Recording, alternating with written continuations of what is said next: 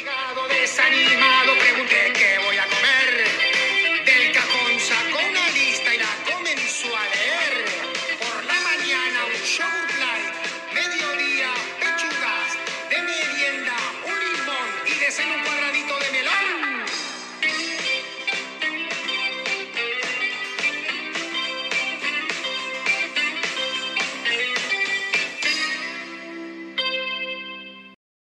Este es un podcast de alimentación crítica en el cual buscamos reflexionar y discutir sobre temas que desde nuestro punto de vista profesional consideramos relevantes en el área de la nutrición. Nos juntamos tres amigos y colegas nutricionistas, pero no todos pensamos igual, así que cada uno analizará el tema desde su propia experiencia. Por eso te invitamos a reflexionar con nosotros. Somos lo que comemos, comemos lo que queremos. Hola, ¿cómo están? Bienvenidos a un capítulo nuevo de Alimentación Crítica. Hola, Jova, hola, Isa. Hola Gaby, hola Joa, ¿qué tal? Hola a todos. Hola Gaby, hola Isa, hola amigos. ¿Cómo van? Bueno, como saben, eh, este mes de noviembre se celebra, celebra el Día Mundial de la eh, Diabetes. ¿Cuándo se celebra? El 14 de noviembre. Sin embargo, eh, todo el mes hay eventos educativos en redes sociales, en algunas instituciones como la Federación Internacional de la Diabetes, que tratan de educar en distintos temas como la alimentación, actividad física, entre otros. Entonces, el tema de hoy es la diabetes y obviamente orientado a la alimentación. Entonces, eh, vamos a comenzar indicándoles que durante muchos años y hasta el día de hoy existen muchísimos mitos sobre la diabetes. Y no solo por la alimentación, sino también por la actividad física, por los medicamentos y muchas otras cosas. Es importante tener algunos conceptos generales como, como primer paso, ¿no? Primero, la diabetes es una enfermedad crónica. Esto quiere decir que no tiene cura hasta el día de hoy. Si bien hay muchas instituciones que están realizando investigaciones, pero hasta el día de hoy no existe cura. Por lo cual, el tratamiento farmacológico, ya sean los medicamentos orales o la insulina, dependiendo del tipo de diabetes, es de por vida, ¿sí?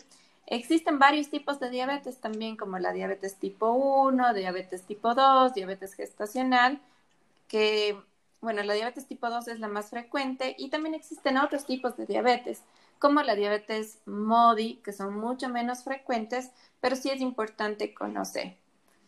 A la vez existen tratamientos como la insulina y los medicamentos orales que les nombré anteriormente, que eh, como profesionales de la salud nosotros debemos de conocer.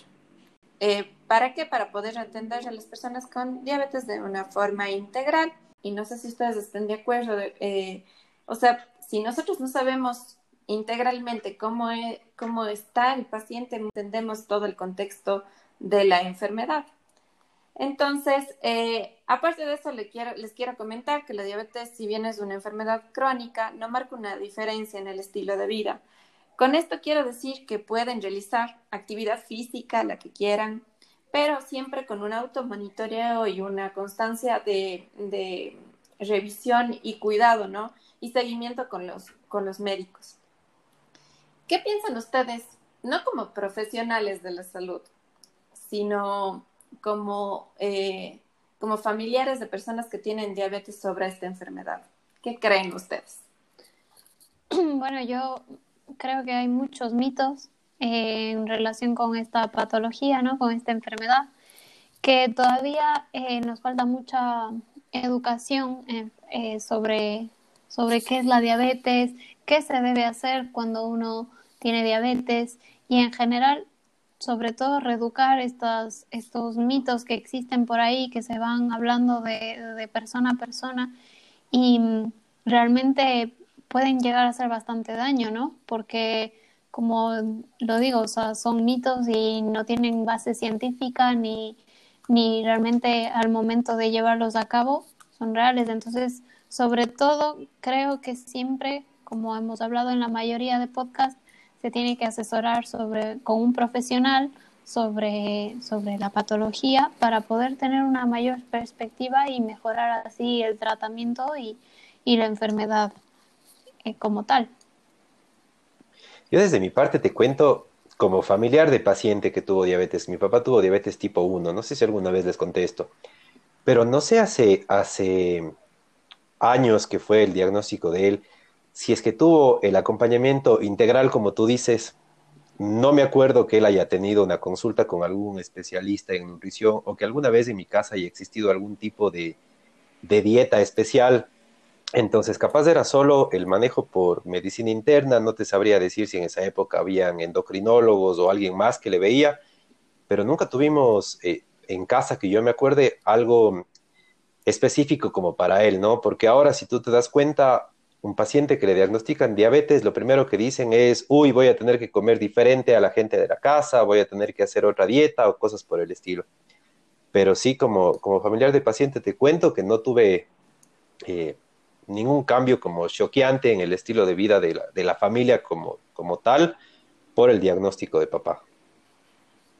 Sí, es interesante, yo lo que dices, porque justo yo tenía un, tuve una paciente que ya tiene 40 años con diabetes.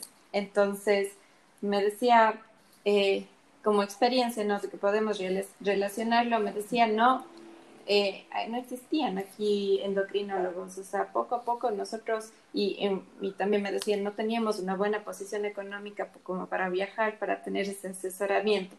Entonces, eh, poco a poco y con, las, con la información que llegaba, pues íbamos tratando de ajustar y y la gente me veía raro, o sea, y antes no, no es que te inyectabas con insulina, con, con la insulina que existe ahora, ¿no? Que es, eh, bueno, primero con la aguja bien chiquitita, sino eh, había un tipo de insulina que era la porcina.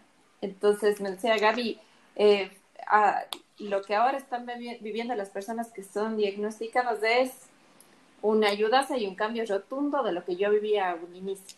Entonces sí es interesante ver cómo como integralmente no, no pudo haber sido porque no había ni endocrinólogos en la ciudad, ponte hablando aquí de Cuenca. Entonces, siempre es un proceso y en este proceso creo que, que es muy rico y, y, muy bueno como que rescatar todo este involucramiento de distintas áreas y, y un trabajo multidisciplinario. ¿Por qué no llegar a un trabajo transdisciplinario que va a aportar y mejorar al paciente, ¿no? Porque ese va a ser nuestro, nuestra, nuestra meta. Y por eso también les quiero eh, pedir que nos acompañen para escuchar a, a, dos personas que viven con diabetes. La primera es eh, un paciente que tiene ya 25 años, pero 20 años con diabetes. Es decir, le diagnosticaron cuando tenía 5 años. El tipo de diabetes que él tiene es diabetes tipo 1 y tenemos eh, otra persona con diabetes, pero tiene diabetes tipo 2, que es recién diagnosticado. Entonces, le, les hice alguna una pregunta y es básicamente cómo se relacionan con, con la diabetes, con la enfermedad. Entonces, escuchemos ahora.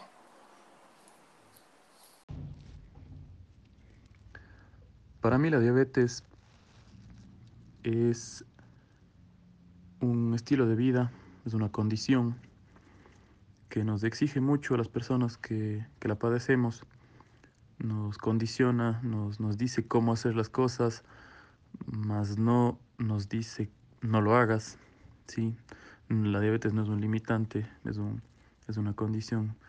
Em, la diabetes para mí es una, es una motivación también, es un motorcito que me dice, bueno, em, tienes estos límites en tu cabeza, bueno, eres capaz de romperlos y sí, muchas veces he sido capaz de romper los límites o, algunas ideas que he tenido en mi cabeza por la diabetes. Em, la diabetes es una compañera de vida, eh, la llevo de la mano todos los días, está presente todos los días, eh, exige mucha disciplina, mucho control y, y eso uno no, no decide el tener diabetes, pero sí decide cómo llevarla. Entonces ahí, radica la importancia de, tener una buena educación eh, y conocimiento y sobre todo una buena actitud ante, ante esto para poder llevarla de la mejor manera. Bueno, para mí la diabetes es una enfermedad silenciosa eh, donde no avisa, lamentablemente. Eh, es que uno tiene que cambiar la forma de la alimentación, creo que es lo básico. Eh, a mí me diagnosticaron hace poco y fue un shock terrible. Lloré, me sentí mal, pero al otro día me levanté y lo tomé súper bien, eh, eh, porque la verdad es que hay que, como que te tiene que cambiar la, el chip, digo yo, en la, la cabeza, que hay cosas que no hay que comer, que no se pueden comer porque eh, es, es por salud. Y si uno hace las cosas bien, si vos tenés una vida sana, saludable, eh, te cuidas en las comidas, eh, y tampoco no significa que no tenés que comer. Hay alimentos que no son buenos, no son saludables. Y la actividad física también es muy importante. Y si uno lo toma como eh, medio de vida, así como para eh, terminar, eh, o sea, como para vivir así, comiendo saludable, teniendo una actividad física, y uno puede convivir con la, con la enfermedad toda la vida. Bueno, de acuerdo a todo lo escuchado, ¿qué piensan ustedes eh, sobre lo que dicen o, qué podrían rescatar o, cómo ustedes abordarían y tratarían de educar o mejorar o ponerse en la misma posición? ¿Qué, qué es lo que les hace pensar estos audios? A mí lo que me hace pensar de los audios es la, la diferente perspectiva con la, que, con la que le ven a la enfermedad cada uno de estos pacientes, ¿no? Uno que ya lleva con la enfermedad varios años, que ya sabe manejarse, ya sabe los pros, los contras de, de, esta patología. Y en cambio la, por otro lado tenemos la persona que, que, recién está diagnosticada, vemos un poco más de estrés, capaz de ansiedad, angustia de que no, no sabe cómo comenzar, qué es lo que tiene que hacer, si va a tener que cambiar totalmente su método o su forma de vida, o sea, eso es lo que me llama más la atención y el, mientras que el otro paciente mantiene la calma, medio te dice que sí, que es una enfermedad, pero que vamos, se puede vivir con ella, que bueno, todo, entonces me, me llama mucho la atención. Y es así muchas veces cuando tenemos dos tipos de paciente, uno que recién llega, que está todo frustrado, angustiado, que no sabe cómo comenzar, y otro que, que lo lleva viviendo y que sabe que perfectamente se puede vivir con esto y simplemente tienes que saber que tienes que crecer con la enfermedad. Y enfrentarse al nuevo diagnóstico, ¿no? A veces el día del diagnóstico queremos darle toda la información al paciente, que se lleve un libro de todo lo que va a tener que hacer. Y muchas veces, como decíamos anteriormente, no en un equipo multidisciplinario, sino solo el médico que diagnostica, eh, le trata de dar toda la información y, con ese miedo el paciente se va a la casa sin saber a qué se va a enfrentar, sin saber cómo seguir. Ya vamos a hablar más adelante de, de, de los tipos de planes que entregan en los consultorios a los pacientes que tienen diabetes. Entonces sí es un, un miedo, ¿no? Del saber qué va a pasar mañana. Y lo primero que uno piensa es todo lo que voy a tener que dejar de comer. Uh -huh. Ya no voy a poder comer el, el, arroz, ya no voy a poder comer postres y todo lo que nos van a prohibir, entre comillas, porque tenemos esa mala concepción de la enfermedad, ¿no? Que es una enfermedad en lo que definitivamente tenemos que sacar un montón de alimentos de nuestra dieta cuando nosotros sabemos, y tú más, Gaby, que eres la especialista, que no es así. Exactamente, Jova y Isa. Y aquí yo sí quiero enfatizar en algo que a veces lo dejamos muy de lado, no solo en la diabetes, sino en cualquier tipo de enfermedad, y es el shock del diagnóstico. Y nosotros como profesionales, ¿cómo le, le podemos ayudar al, al, paciente en consulta si no es, o sea, yo creo que deberíamos repensar mucho más cómo damos las consultas, de que no llega un paciente y le damos toda la información y ni siquiera le preguntamos cómo está y cómo se siente si eh, no digo que seamos psicólogos porque no no no tenemos esa preparación pero nos sí caen los psicólogos no pero sí dejarle hablar y que se exteriorice un poco para poder ir enganchando a la parte de alimentación y saber cómo se siente para ver cómo vamos a ir poniendo objetivos eh, paulatinos, como decías Jova, o sea, no, no le podemos mandar una sobrecarga de información porque ni siquiera nos va a escuchar, ni siquiera nos está escuchando cuando le estamos hablando porque está con un impacto fuerte de que ahora tiene que inyectarse o que tiene que cuidarse, que tiene que ver qué hace y tiene que hacerse el automonitoreo o el control de glucosa. Entonces son varias cosas que, que ya le, les está pesando y encima la alimentación, entonces uno sí tiene que ser mucho más consciente como profesional. Yo creo que lo primero que hay que hacer es preguntarle qué es lo que sabe, qué es lo que conoce sobre la diabetes, qué ha escuchado sobre la diabetes, para eso, para tener ya una partida, ¿no? O sea, si tiene, como yo te decía, hay muchos mitos y ustedes ya luego me aclararán algunas preguntas que tengo sobre estos mitos, pero yo creo que eso es lo principal porque como ha sido una, es una patología que lleva muchos años, pero como vos dices, Gaby, antes se la, se la trataba de manera distinta o no sabíamos quién la trataba y ahora tenemos más presente quién la trata, cómo se trata y a quién se debe derivar en cada momento. Entonces yo creo que eso también es importante. Sí, sí, sí, sí. Y, también como que uniendo lo que decía el yoga, ¿no? Eh, y ya yéndonos un poco más a la alimentación, eh, ¿cómo manejamos a, un, a una persona con diabetes? ¿Cómo le vamos a abordar? Yo siempre digo, y cuando me siento con, con, un paciente y les digo, o sea, en realidad yo no les voy a prohibir nada, porque no tengo ni la calidad moral para prohibir nada y, y no, y yo no quiero tener ese poder. Yo lo que quiero es eh, como que una cuestión de negociación, e ir hablando y, e ir educando. O sea, si nosotros leemos las guías, o sea, hay muchísimas guías y muchísima gente que te habla de, de alimentación en pacientes con diabetes y, y la, lamentablemente la gran parte te dice no puede esto, no puede el otro, olvídese de esto, pero en la realidad, y uno viendo con nuestros propios familiares que tienen diabetes porque es algo tan común, en realidad cumplen toda esta información que les, que, que es lo más común que te dice prohibido el azúcar, no, pues comen más, comen escondidas, tienen sus huequitos, tienen absolutamente todo ahí. Y como tenemos una disponibilidad de muchísimas cosas, lo importante es saber cómo eh, educar y cómo abordar en este punto. Porque si yo te digo a vos, Jova o Isa, de aquí olvídate eh, de algo que te encante, olvídate del helado. No puedes porque eso es demasiado dulce, no te conviene para nada, que ni sé qué, y como con esa autoridad o esa voz autoritaria que, nos, que podemos llegar a tener en algún momento, lamentablemente. Y, ¿Y qué ganamos con eso? En algún momento te puede dar un ataque de ansiedad.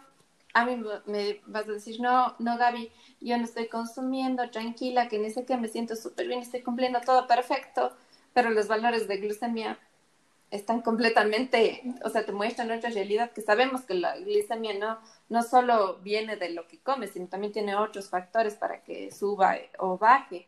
Entonces, eh, nunca vamos a estar 100% eh, seguros que esté cumpliendo o no esté cumpliendo un patrón alimentario. Por eso es importantísimo trabajar con ellos y educarles y decirles, a ver, ¿cómo estás comiendo? ¿Qué te parece si hacemos esto? Darle nuevas ideas. O sea, es un proceso y es un proceso que toma muchísimo tiempo, no es un día al otro. Y yo siempre critico, y no sé si ustedes están de acuerdo, pero, o sea, olvídense de darle en la primera consulta un, un menú ya prediseñado. O sea, a mí a veces me piden y yo les digo, ¿sabe qué? Después le doy, pero primero yo necesito que sepa algunos conceptos básicos como qué alimentos te en carbohidrato y qué no. Si sabes eso, para mí es mucho más satisfactorio porque vas a poder hacer una buena mezcla alimentaria. Claro, sobre todo porque ese es uno de los principales mitos que existe en la diabetes, ¿no? La prohibición de alimentos o la fobia a los hidratos de carbono, que te digan de aquí, olvídate, nunca vas a poder comer. O sobre todo, eh, bastante común, eh, la, la restricción del guineo, banana que le dicen acá, que, que, es lo principal que se oye. No, no, no, la banana para los la, la, el guineo o las uvas, por ejemplo, son una de las frutas que más satanizados están al momento de hablar de diabetes, ¿no? Entonces también creo que eso es importante, reeducar un poquito eh, sobre este tema.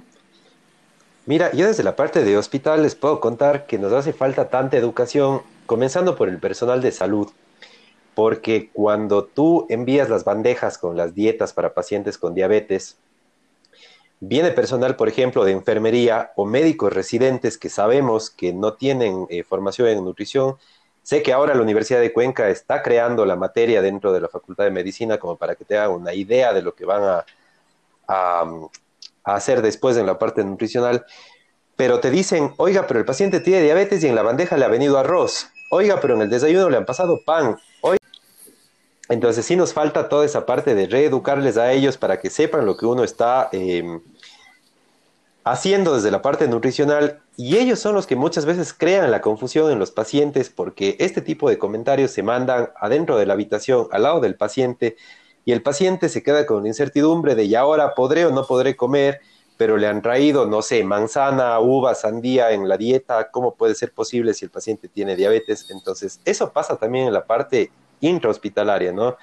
Estamos dando una información errónea a los mm. pacientes por desconocimiento nuestro de, la nutrición de ellos. Yo veía que tocas ese tema. Una pregunta mía es, ¿qué opinas tú de las dietas hospitalarias para los diabéticos y Gaby también?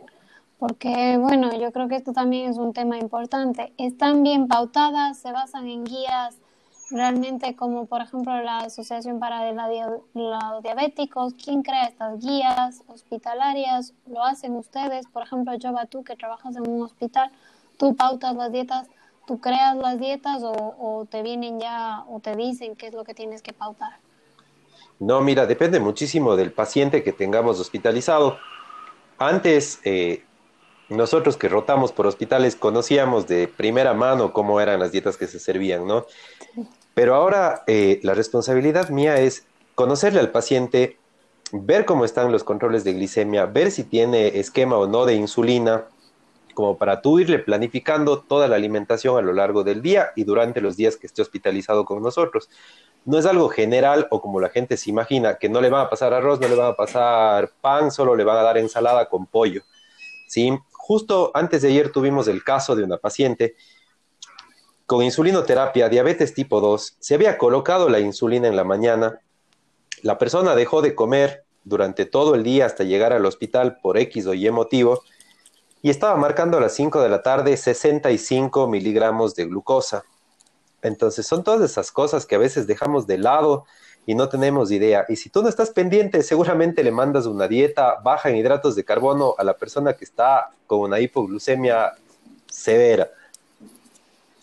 Sí, eh, bueno, yo me acuerdo, Isa, eh, eh, tuve una experiencia con un paciente con obesidad, era obesidad mórbida y ya estaba con un problema renal, entonces estaba hospitalizado y le mandaron a realizarse, ah, yo me voy a, a, revisar la prescripción de la dieta y decía paciente diabético, que se debería decir paciente con diabetes o persona con diabetes, eh, eh, 1500 calorías. Entonces yo me quedé como que asombrada. Tenía insulinoterapia y. Entonces yo le pregunto a él cómo se siente, no, me siento mareado, me siento súper mal, está con una hipoglicemia terrible en una parte hospitalaria. Que la parte hospitalaria, digamos, como estaba con dextrosa, o sea, como que tratas de compensar, pero, o sea, es esa pésima concepción que podemos llegar a tener de que un paciente eh, a una persona con diabetes se le tiene que restringir completamente las calorías y los carbohidratos. O sea, yo aquí estoy bien enfática y digo, o sea, especialmente con personas que tienen insulinoterapia y dependiendo de algunos medicamentos orales, se tiene que garantizar el abastecimiento o el consumo de carbohidratos, porque si no damos carbohidratos tenemos mucho riesgo a una hipoglicemia severa, que es mortal, que eso nosotros tenemos que conocer bien. Si un paciente, y yo también tuve una experiencia con una paciente que era gordita, diabetes tipo 1, se fue donde, donde una nutricionista, lamentablemente, por bajar de peso, le, le, le creó una relación súper fea con los carbohidratos y tenía unas hipoglicemias horribles y en la madrugada de 40, o sea, y, y es ese desconocimiento de que no vemos integralmente. ¿Cuál es tu tratamiento? ¿Tienes diabetes? Ahí así ¿Cuál es tu tratamiento? me pongo insulina. ¿Qué tipo Eso te quería preguntar ahora, Gaby. Eh, cómo se debe combinar la alimentación con la medicación, en este caso la insulina. Y ya para esto también nos tendrías que, creo que los dos nos podrían aclarar un poco a todos, eh, cómo, cómo, qué es lo que se necesita conocer sobre la insulina, quién pauta esto, qué hace el endocrino, en qué momento intervienen ustedes, porque eso también es importante, ¿no? Eso yo creo que hay mucho también desconocimiento. No sé, Llama, si vos quieres empezar o no. En la parte hospitalaria es nada más por interconsulta y como lamentablemente los pacientes eh, llegan al hospital por un motivo específico, se van con el alta y muchas veces no los vuelves a ver ya en el consultorio porque o ya tienen sus, sus médicos de cabecera, etcétera, y no regresan más. Pero en la parte ya privada supongo que se maneja diferente.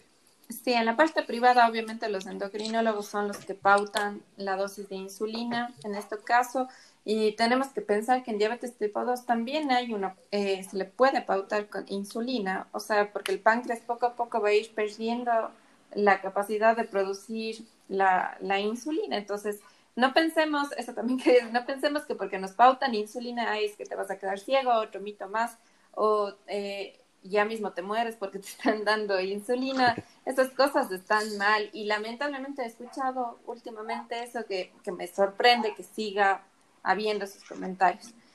Una vez que marca la pauta de insulina, el endocrinólogo pediatra o el endocrinólogo de adulto viene a la parte de nutrición y eh, de acuerdo a eso yo veo que cómo le, cómo le organiza. Entonces ahí lo veo si, si le doy conteo de carbohidratos, si empezamos con platos saludables, dependiendo del tipo de... O sea, es que hay bastantes requerimientos para saber qué herramientas trabajar.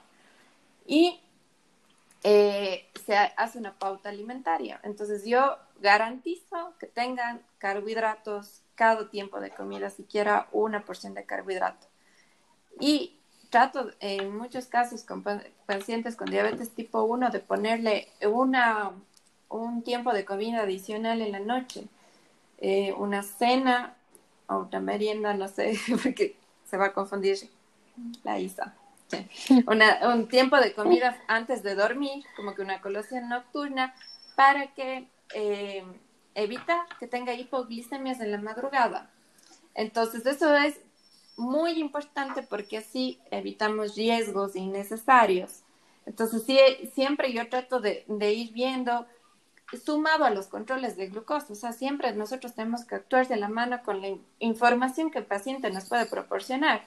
Entonces, con los diarios de glicemia, con los diarios alimentarios, con todo lo que tenga. O sea, queda claro, Gaby, que con lo que comentas es que las dietas que veíamos de 1500, 1800, de las que nos, nosotros cuando estudiamos la carrera eran básicas más o menos para el diabético, hoy en día, como en todo, se necesita la individualización, ¿no? O sea, ya no puedes, y nunca debió haber sido así, pero creo que en un momento también lo fue, que llegabas eh, a consulta capaz con el endocrino o enfermero médico y te veías si estabas gordito o no, pero tenías diabetes, entonces te daba la que creía él pertinente o la primera que salía en ese momento.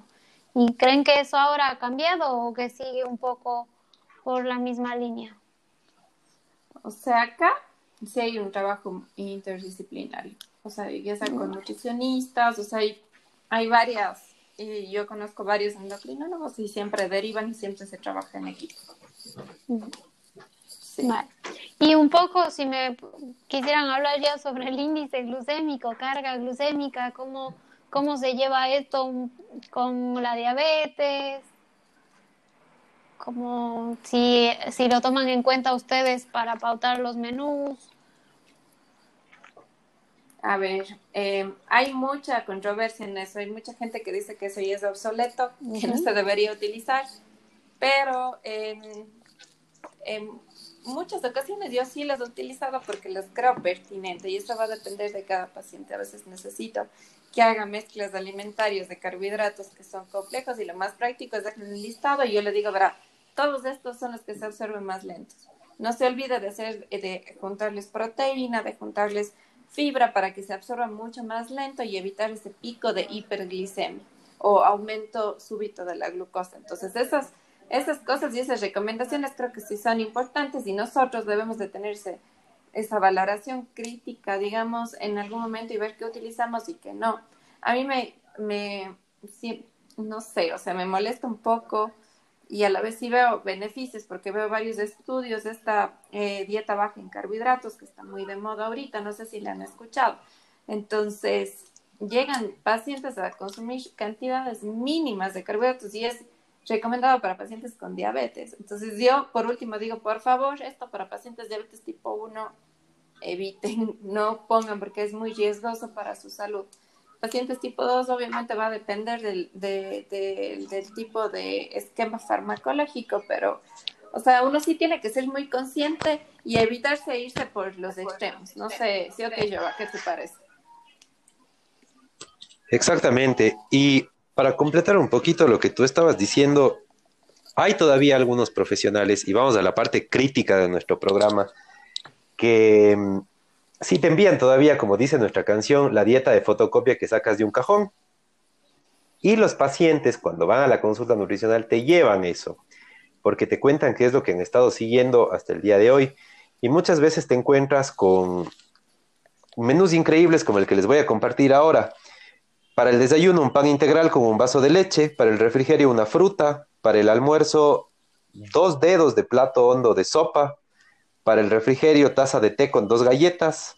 Para la cena, el 60% del almuerzo indicado, o sea, de lo, sería que un dedo y medio de sopa y de refrigerio un vaso de colada. Entonces, ¿te imaginas las personas con diabetes que siguen este plan? ¿Cómo van a, a, llevarse? Van a hartar de la comida, van a odiar la alimentación, seguramente van a odiar y echarle la culpa a la enfermedad por estos malos direccionamientos que tienen de la parte eh, nutricional. Y otra cosa que, me gustó muchísimo y que tú has estado recalcando durante todo el, podcast de hoy es la etiqueta, ¿no?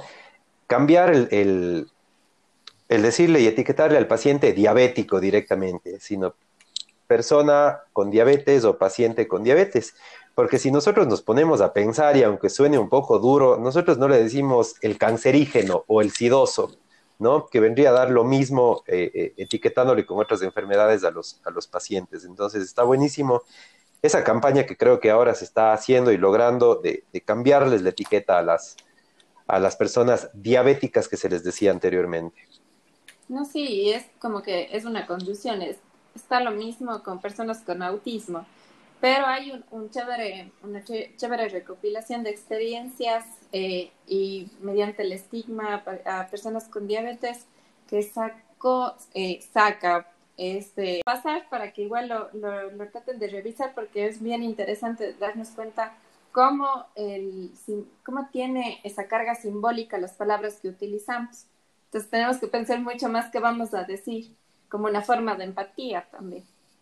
Claro. Sí, claro. Totalmente. Chévere. Entonces, Isa, eh, no sé si quieres ir cerrando.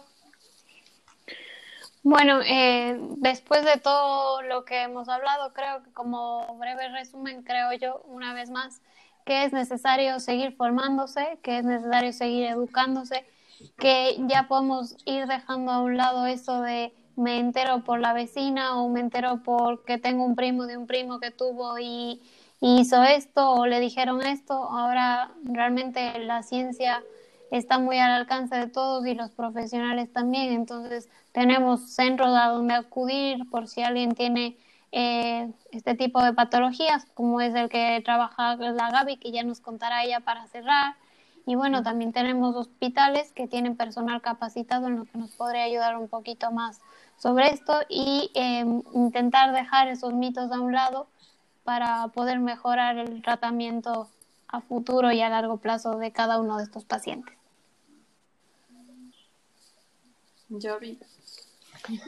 Sí, tener en cuenta que lo que se decía antes hoy ya no eh, sigue existiendo como recomendaciones. No le tengan miedo a los hidratos de carbono. Sé que es el común denominador que a los pacientes que se les diagnostica con diabetes se les prohíbe el arroz, los fideos, las papas, que sí o sí tienen que comer pan integral, que sí o sí tienen que, dejar de comer uvas negras o la chirimoya o el mango, que son las típicas frutas que están en las dietas de fotocopia de, estos pacientes, ascensores con personas especializadas como la Gaby, que se especializa justamente en los pacientes con diabetes. Y lo que decíamos al inicio, es tan importante conocer el estilo de vida que van a tener que llevar estos pacientes.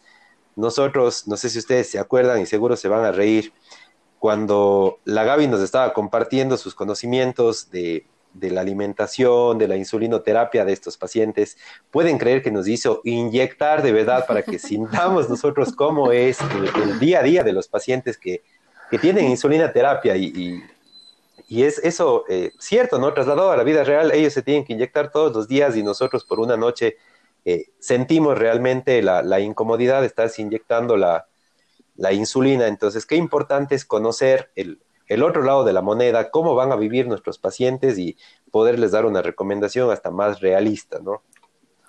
Sí, en la parte de educación, y me acuerdo porque era súper chistoso, no se inyectaron insulina, solo sintieron el pinchazo. y, y, simplemente darnos cuenta cómo es la técnica, cómo tenemos que educarles, sí, sí es muy, muy importante, por más que yo sea nutricionista, eh, muchas veces en consulta yo les asesoro sobre ese tema porque a veces están muy perdidos y necesita que alguien les refuerce. Entonces, bueno, para ir cerrando, yo les quiero decir que la diabetes es una oportunidad para mejorar nuestro estilo de vida personal y también familiar. Con respecto a la alimentación, es importante indicar que pueden comer de todo, pero en porciones y cantidades adecuadas. Dejemos a un lado el pensamiento de que porque tiene alguien diabetes, ya no puede comer algo que le gusta. Claro que puede comer, pero en porciones adecuadas. Entonces, esto sí necesita un asesoramiento y un acompañamiento con un profesional en esta área que sería de nutrición.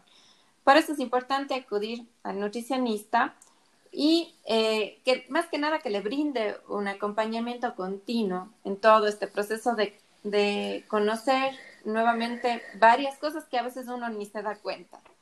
Además eh, de modificar hábitos en el proceso.